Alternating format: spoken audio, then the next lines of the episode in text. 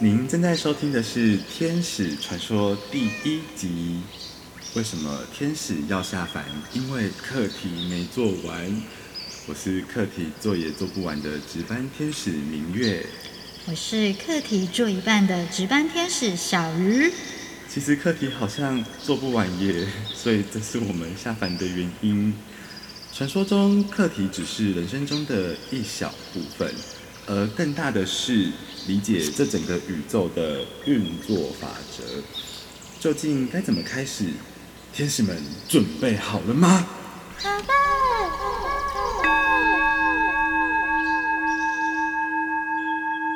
传说中有一种能让你心想事成的魔法，叫做显化大法。什么是显化大法？它跟吸引力法则一样吗？小鱼？我觉得非常像诶，他们都非常讲究用信念去吸引，但吸引力更像是就是利用信念去吸引到你想要的东西，那并且期待宇宙将这些东西送到你的面前。可是显化它是反过来的，显化认为宇宙间本来就存在一切的可能跟结果，它早就在那里，你已经拥有那个东西，只是你需要把它召唤。跟转化显化到你的面前，也就是这个现实。听起来好复杂哦。嗯，那我们要怎么开始？还是它有适合怎样的人跟时间吗？我觉得，如果你觉得很复杂的话，其实有一个非常简单的显化方法，就叫做显化日记。对，显化日记真的是每一个人都可以做的。首先，如果你有想要达成的目标，你有想要的想法，一直没有去实现的话，你真的可以透过这个练习去达成。但是我个人其实更鼓励那些你不知道自己要什么、没有动力或没有目标的人来试试，因为对我自己的经验来说，我觉得。我写显化日记的这一年，它最重要的一件，跟我觉得最宝贵的一件事情，不是我显化了哪些，而是我的信念系统真的在其中转换过来了。所以那些如果你觉得你好像总是有一点没自信，不太相信你可以得到这些东西的人，我觉得你可以透过显化日记来帮助你去进行这个转换的过程。那显化日记，它跟市面上所说的未来日记，还有许愿日记，都是一样的吗？我觉得他们都大同小异。其实他们最简单的一个状态，就是为自己设定目标，想象它，并且试着去实现，记录下来的一个过程。哦，所以就像是我会去写很像未来日记这样子的东西。它也算是显化日记或显化大法里的一种概念喽。对我来说是的，嗯。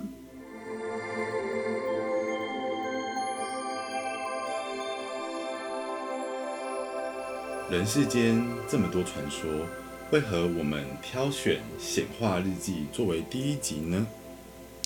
首先是我觉得我最近对显化日记真的是蛮有感觉的。我开始写显化日记以后，我觉得我对于我的整个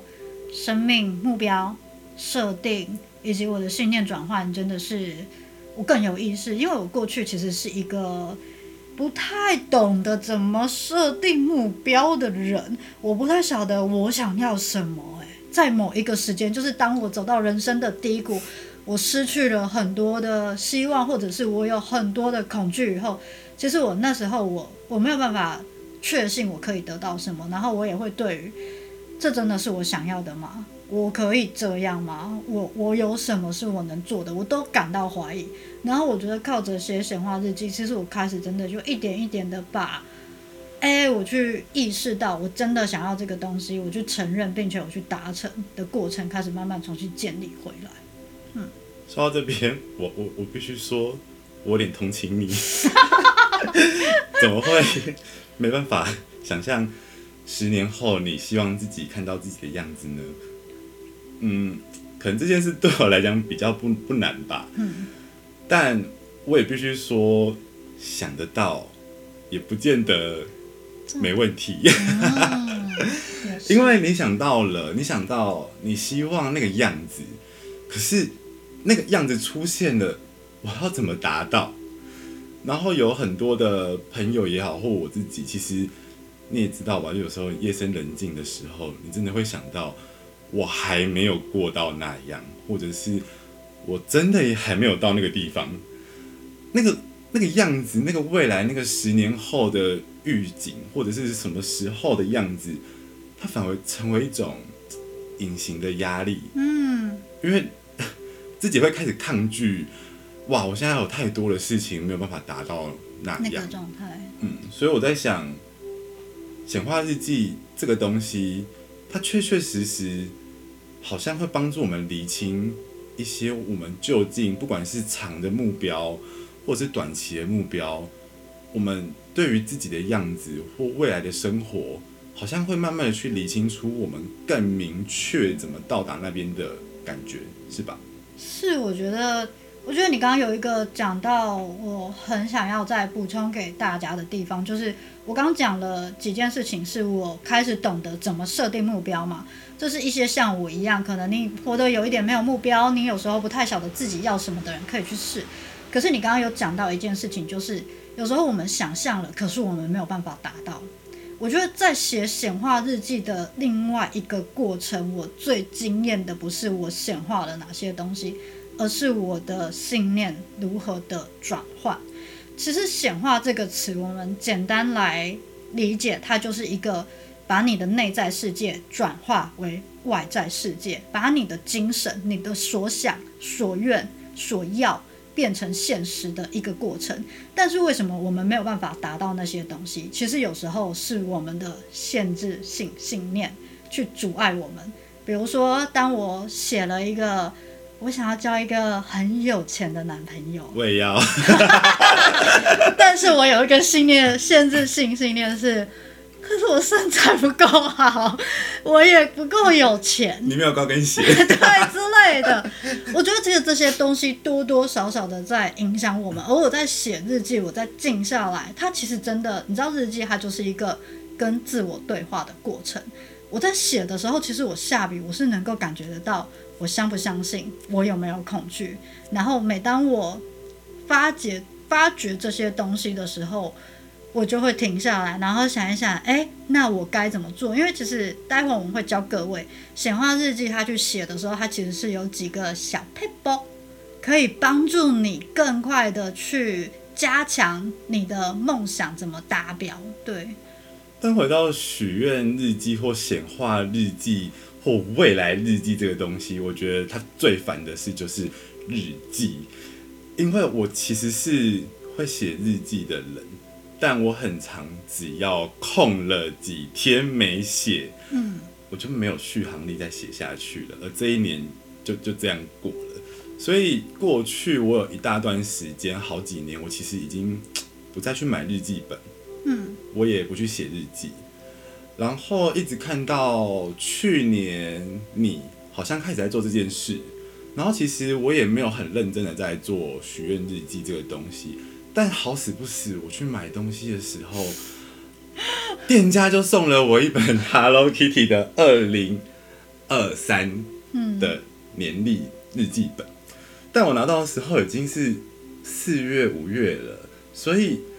哇，它前面已经有一大半的时间都过了，这个瞬间让我觉得，哎、好像也没差吧，反正都过这么多了，那这一本就也写一写吧，我也不可能让这个二零二三这一本笔记本就这样放着，而且还是 Kitty 的，嗯。所以呢，我那个时候是从大家最简单的方式吧，也是去年起我比较常听到的，就叫做新月许愿。那我觉得对我来说，它不是日记，所以我就觉得比较没有那么多的压力，因此我就会在那个呃，比如像大家在讨论哪个月相的时候，然后也会提醒大家，就是分享大家可以去做许愿时，我就会在那个 moment，然后在我的笔记本上的日期里去写出我所希望达到的愿望。但愿望，与其说愿望，不如说我人世间还没有解决的重大议题们。所以我就把我的议题们一一的写上去，然后是用一个已经解决的感觉去描述它。那这是我去年的开始。嗯，那开始在做这件事之后，因为其实我一直都是保持着半信半疑的感觉在做这件事。那当然，半信半疑的时候，好像就会跟显化的这个法则或吸引力法则这个东西有所嗯背道，因为他要的是你很强大的信念。可是，在做的过程中，我确确实实发现，他或许没有立刻或在那一个周期里去解决我的议题，但似乎这些议题都正在往我所要理解或我希望的样子去发展。所以，借由这个感觉后，我决定去年底我应该要好好的买一本属于我的笔记本。那我在想，我跟小鱼想要在这个时间作为第一集的部分跟大家分享，就是显化日记。原因是因为现在是二零二四年的二月，在这一个年头的开始，我觉得我们非常适合去做这一个许愿日记或新月日记或显化日记的这一种规划，看看我们自己究竟想要什么。呃，我们在未来的时间点，真能真的能够遇到那一个期许的自己吗？或自己真的可以那样子的开心吗？我觉得这会不会是我们想要作为第一集的感觉？我我觉得完全是哎，而且刚刚有讲到一个我好想要补充的东西，就是不只是你啊，我在写第一二三四次的时候。我都是半信半疑的状态，因为我觉得这本来就是那我可怜的下下了屋啊，就是我觉得一定有一些怀疑。可是我觉得，我我写了这一阵子以后，我觉得有一个很珍贵的东西，就是你下笔，你写了一个东西以后，你去看见你怀疑的，你到底在怀疑什么？嗯就比如说，我不相信，我有时候在写说，就是我可以有丰盛的财富，但我不相信，哎，嗯对，然后。我写就是我要有一个健康的身体，但我不相信我可以得到这个东西。那背后其实有一些很值得看，包含我在下笔的时候，我发现我根本不知道我要写什么，哎，代表我根本就没有，我不清楚我是谁，我想要什么。我觉得其实光是这些，它真的都是很重要的看见。对，关于你的分享，我也会想要聊的是，确实一开始或许。第一个月、第二个月、第三个月，其实都会不太确定你到底想要什么。呃，就像我刚刚讲的，我想要的只是解决我人世间的重大议题。嗯，那这些议题其实对我是非常现实的议题，例如钱也好，呃，关系也好，而这些议题完全是我当下面对的。嗯，但还有更多的东西，其实是我渴望或我想要。但因为现实的问题，没有办法让我那么快，或那么直接，或那么大声的敢去讲说，哎，这是我要的。但我觉得这一个日记的开始，或者是你开始去做这个笔记的过程，很像是一种内心的梳理吧。嗯，就我觉得我是一个很爱条列式的人，我觉得这个过程他也在帮我的。人生或遇到现阶段的事，做一种条列式的先后顺序。先不谈它显化跟许愿的可能性，我觉得它已经帮助我做了一个部分，就是自己的总整理。因为我们有时候，不管你看得到十年后，或者是你只看得到十天后，我们都要把很多事情的先后顺序给分出来。可是，当我们每天都过在这样子，然后资讯量非常爆炸的世界里时，其实。我们真的很难很快速的去理清我们的需求，嗯，跟我们的想要，所以在这一个过程中，我觉得它确实帮助了我去理解自己。而在我现在去看我二零二三年写的东西时，虽然说会觉得很好笑，但我确实也想帮过去的 那一些文字中。再补充一些更完整的资讯，嗯，我觉得这是我慢慢的从我要解决我们人生现在议题，到我开始敢去想，或也不要说他敢不敢，他就是一个空想也也可以，至少我我我先做吧，至少我可以先写出个故事，我我骗不了其他人，因为我也骗不了我自己啊。嗯，但我是不是感觉说，哎，我从这中间慢慢的去理解我需要补充的，我需要达到的，以及我物质世界里跟我精神世界中我缺乏、我匮乏的东西，好像要理解了那个空洞后，我才会知道我需要补了多少东西，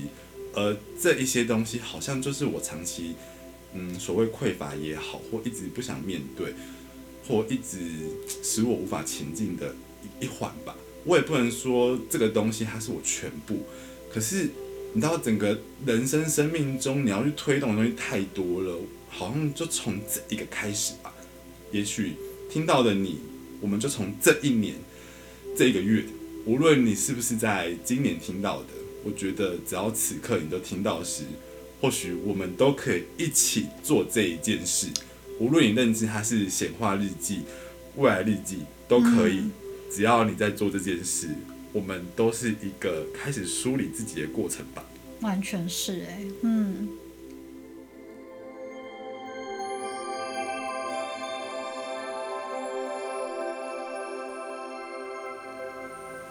显化日记，显化日记，显化日记怎么做？请你跟我们这样做。小鱼，你是怎么做？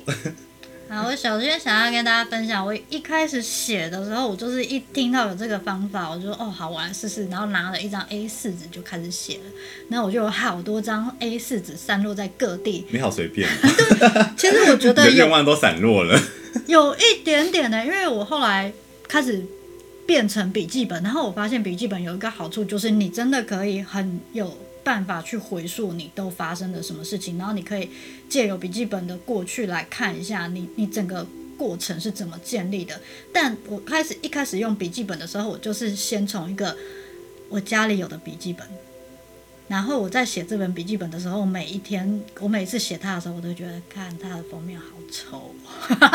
你终于觉得有丑这件事了是吧？对，因为我其实是一个比较不在意，就是哦，没要买漂漂亮亮东西的人。我又要同情你了。对，然后后来你就跟我分享，就是如果使用一些漂亮的东西会让自己心情开心，然后我就真的去书店好好的逛，然后买了一个我觉得哎。很符合我风格的笔记本，那我喜欢干净一点，由我自己去把那个笔记本加上我自己的样子。但是我买了非常多不一样颜色的笔，然后我就是在写每一个不同的事项的时候，我就会换不同颜色的笔。然后我觉得，哎，这件事情其实真的加深了我的乐趣，然后会开始让我更想要去书写它。嗯，那你呢？我我看了大家都用了很。很成熟的笔记本，就是很很大人的笔记本，嗯，但那些笔记本似乎都没有让我觉得很想着一直用它，或者是我也没有心想要去点缀它，所以当我走进了文具用品店的时候，我竟然看到了一大排的卡通日记本，而竟然有我最喜欢的小美人鱼，所以我就买了它了，因为。它每一页都有艾丽尔，所以我觉得我在写它的时候，我在看它的时候，我应该会期待我每天从包包里拿出这一本笔记本。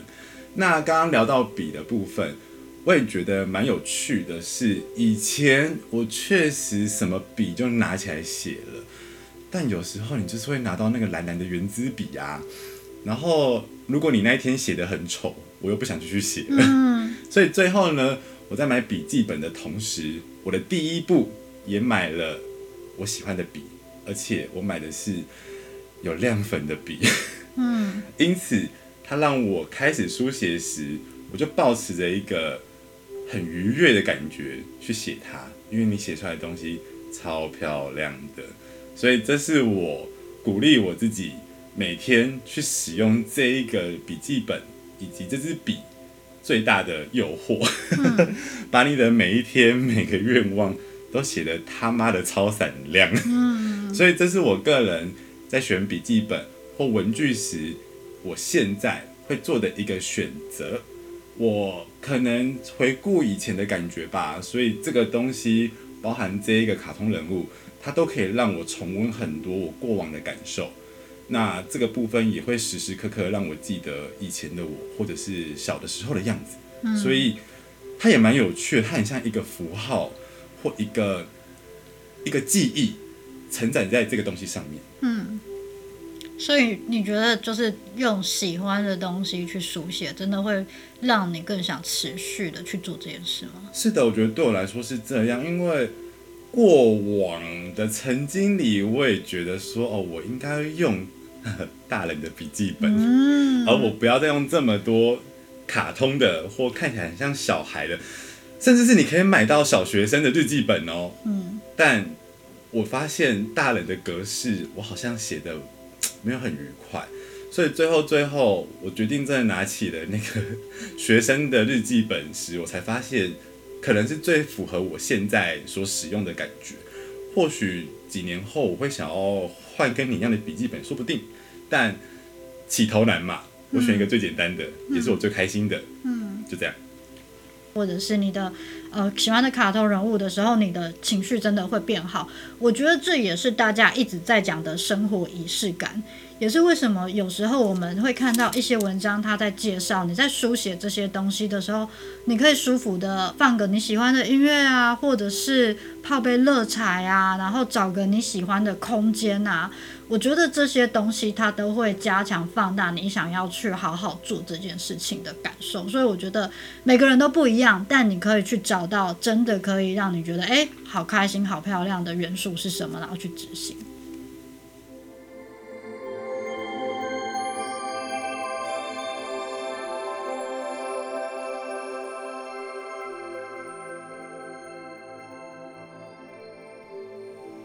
笔记本，笔记本，记得赶快去买哟。好啦，我们等你。有了笔记本后，我们到底该怎么开始写呢？关于怎么开始书写，因为我个人是先从新月的许愿这个习惯开始，因此每个月份都会有一天可以这么做。这也把我一整年的结构大致定了下来。因此，我只要把我的生日以及我所喜欢的节日定下来，并且开始书写这些日期。这是我最一开始的方法，小鱼你呢？就是我跟你一样，而且我觉得这是一种很好的染人法，因为现在呃新月许愿他们都会有不同的主题，而且你可以根据这些主题去呃铆定你这一次有没有特别想要去加强放大的希望。我觉得这也是一种很好的集体意识能量，而且也不是每个月都可以许愿，对吧？对，OK，嗯。那我会觉得这是一个，然后包含节日，刚刚你说的生日啦、过年啦、情人节，对情人节这种重大节日，其实我觉得，如果你你喜欢这个节日，你在意圣诞节这种，其实都是可以去加强放大的。还有母亲节跟父亲节，都是很适合大家去想的。嗯，没错。那我们知道显化法则是。你本来就知道你已经拥有那个东西，你只是需要把它显化出来。所以，关于时间点，我们要注意的一个事情就是，我们不是许呃，我希望之后怎么样，而是我们要从我们完成的那一天开始去想象。理解。对，比如说，如果我要减肥，我不是想说，哎，我两个月后减肥完成，而是我要想象我减肥完成的那一天，对，开始写。然后也可以写。你减肥后穿了怎样子的衣服，对吧？对。那些你过去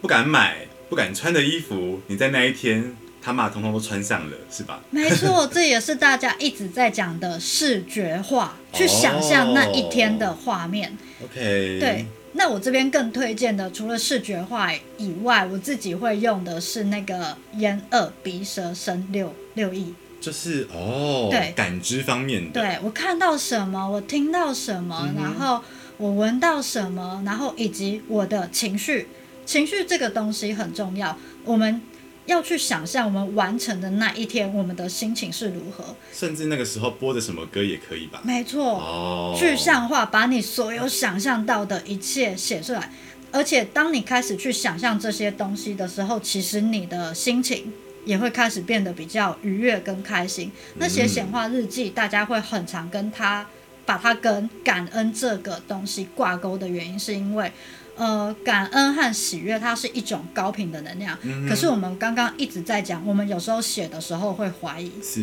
当你去想象这些东西的时候，你一开心，你一感感谢的时候，你会把自己带离你比较怀疑、哦你比较不确定的那个能量。而且怀疑跟恐惧的能量似乎感受上比较接近，对吧？没错，所以第一个是你快速的把自己先呃用想象的方式把自己带离那种哇，我好像总是怀疑，然后这个能量也会比较能够锚定你要的那个东西让宇宙很清楚知道这就是你要的，而且我感觉到的是高频跟宇宙比较连接的能量。嗯，那再来另外一个很重要的就是，请使用肯定句。肯定句要多肯定，不要去使用什么“我希望”哦这种东西。其实你要写的是“我会”“我已经”“我拥有”“我我能”“我是”这样的东西。OK，我今天回家就会写我是歌手，没错，是这样吧？对，好嗯，我已经拥有一栋房子，我拥有，发了十张专辑 没错之，类的。对。那我觉得大致这边其实肯定是的，然后你拉到完成的那一天，然后怀抱着喜悦、感恩的心情去写，其实大部分就不会差太远了。OK，所以聊到这边，大家应该知道，有了笔记本后的第二步骤，就是先把你的大日期啊、大格局啊，也不用到多大啦，就今年就好了。我们先从二四年我的生日，或者是每个月，或者你期待的节日，去帮他做个编剧，你自己是导演，这种感觉吗？呃，那我们用这样的方式去书写，去写一个我们理想中的剧情，并且我们是用肯定的感觉，要超肯定的哦。肯定的这感觉也是我们可以一直去训练的，也是透过这个书写来感觉到我们越来越肯定，我们这一天要这样过，是这样吧？是，然后最后一个要告诉大家的是，显化不是魔法，所以你还是要行动。OK，对，因为显化它其实为什么我们一直在想，我们之前会半信半疑。比如说，我举一个例子，我说我要减肥五公斤，可是我都没运动，嗯，你的心里会相信这件事情吗？呃，可能就不太相信吧。没错，所以我觉得显化它很重要的一个关键是，当你把精神世界要转化成现实的时候，你要靠一个东西叫做行动，也就是你的体感。当你真的有去做了任何一点什么事情的时候，你的身体、你的心才会去相信这件事情。哦也就是说，假设我今天真的写了“我是歌手”这个东西，那或许它可能会在我的生活中植入了。或许我可能每天起床，我就会开始试着发声对这个。感觉，是吧？是，然后当你开始做这件事情不管是多小的事情，你就会开始相信，哎，我真的可以达到，我真的可以办到，而不是那种，呃，其实我好心虚哦，我什么都没做的那个感觉。所以这也是一个信念的开始。没错，好，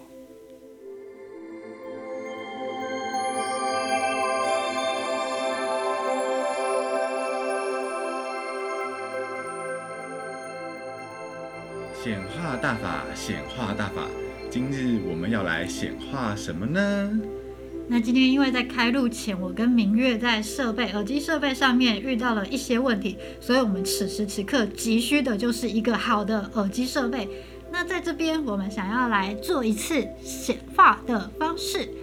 现在是二零二五年的二月底，我和明月在新的录音室录制我们的新节目。在我们持续的录制 p a c k a g e 后，有录音设备的赞助厂商主动来赞助我们三副全新且专业等级的录音设备，我们正满心期待和感恩的使用这些录音设备。呃，这些设备除了专业好操作，同时外形也简约好看，并且方便我们用自己的风格装点。我贴了超多的砖，新的录音室的隔音效果非常好，空调舒适度也很棒，气味也很舒服，让人非常的放松。耳机里听到的声音非常非常的清晰，没有杂音，麦克风直逼歌手等级的。我们带着满满的感恩和喜悦，并用轻松的心情开录，并感谢我们的赞助商。同时我们也很兴奋的地将这个设备所产出的作品分享给我们的听众和有需要的人。谢谢天使们，我们是天使传说，下次见，拜拜。